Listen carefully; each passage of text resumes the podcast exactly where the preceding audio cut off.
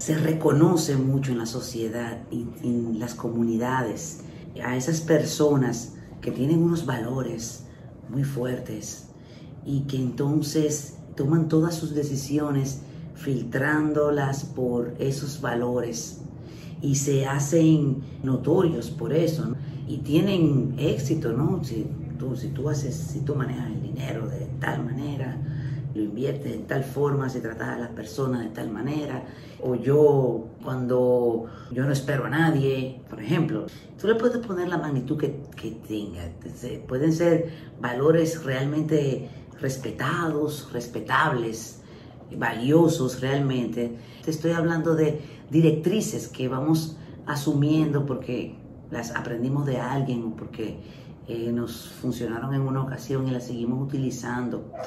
¿Qué pasa? El punto es cuando nos enfrenta la vida a tener que cambiar de opinión, a no tener que cambiar de opinión porque algo nos force, sino porque verdaderamente tuvimos un despertar y nos dimos cuenta de que esa era una postura que ahora mismo no solo no funciona, y claro, los valores son teóricamente son inamovibles, tú sabes, como no, no matarás, por ejemplo.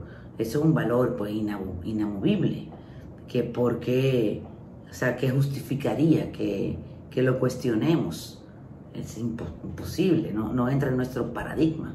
Yo misma entiendo que cualquier alternativa antes de que la violencia, tú sabes. Pero hay otros tipos de, de valores que tal vez no son valores tan fundamentados y que son más establecimientos sociales que nosotros vamos dando como bueno y válido, pero que no son realmente valores en sí. Y no quiero poner ningún ejemplo, precisamente para no entrar en, en controversia.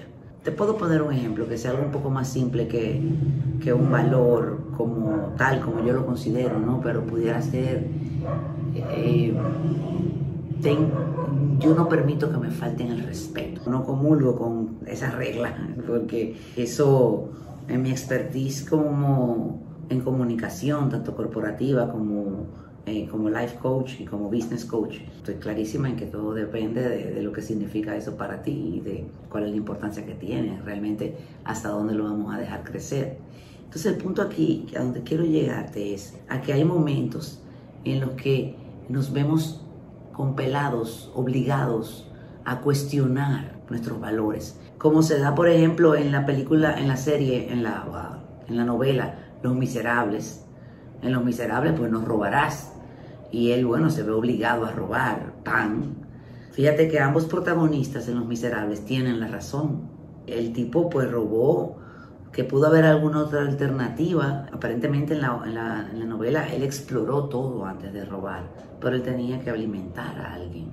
Y entonces él roba, pero entonces él, que la policía, no el policía que asume el caso como de él, porque no, el valor de no robarás. Oye, lo persigue hasta que tuvo un despertar al final de la novela, un despertar y se da cuenta que realmente no es tan valioso ese valor frente a la vida este, de, esta persona que se convirtió y siempre fue un hombre bueno, perseguido por robarse un pan y luego por escaparse de la cárcel, bla, bla, bla, pero el corazón del asunto fue el robo del pan. Y cuando el tipo se ve confrontado a esto, ¿qué pasa con él? Él se suicida. No, no puede vivir con eso, no puede, porque no puede cambiar de opinión. Y de eso se trata esta reflexión, de que tienes derecho a cambiar de opinión Tienes el derecho de opinar algo diferente, de cuestionar, realmente de cuestionar todo lo que te ha regido hasta ahora. No te preocupes por si te vuelves una persona mala. No es posible que te conviertas en una persona mala. Si estás oyendo esto, no es posible por, por una razón y es que estás explorándote a ti mismo para convertirte en una mejor persona con un mejor desempeño. Entonces no, no es posible.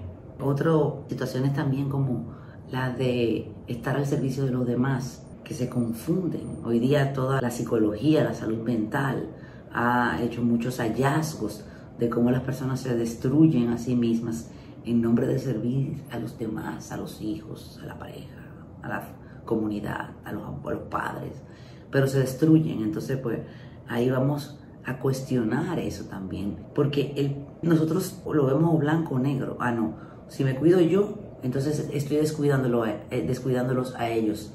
No, no tiene por qué ser así. No necesariamente es así. No son inclusivos, son o todo es inclusivo realmente. o sea, tú incluyes, te incluyes a ti también en la fórmula del cuidado. Entonces, fíjate, nosotros cuando, cuando tenemos una opinión sobre algo o una forma de actuar, aún la estemos cuestionando en nuestra privacidad, muchas veces sentimos vergüenza de cuestionar algo que hemos defendido tan férreamente.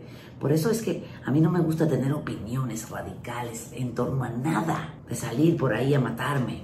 Y tengo mis opiniones muy radicales en torno a muchas cosas. Pero ya yo no las defiendo de tal manera, ya yo me quedo escuchando a ver lo que opina el otro que tiene igual pasión, a ver pues si aprendo algo o si me cambia mi paradigma. Y si no quiero cambiar mi paradigma, ¿por qué no? Porque no quiero escuchar la terapia de la calle, ¿por qué no? Pues simplemente, permiso, me tengo que ir.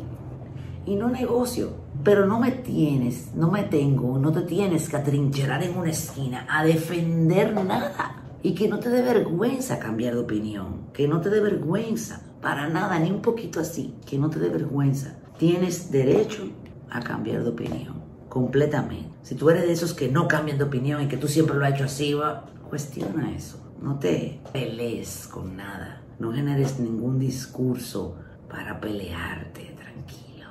La vida tiene muchos otros retos más divertidos y más constructivos. Déjame tu comentario, sígueme en las redes sociales, principalmente ve a mi página web fenixperes.com o escríbeme fenix.fenixperes.com y envíame tu comentario. Un besote.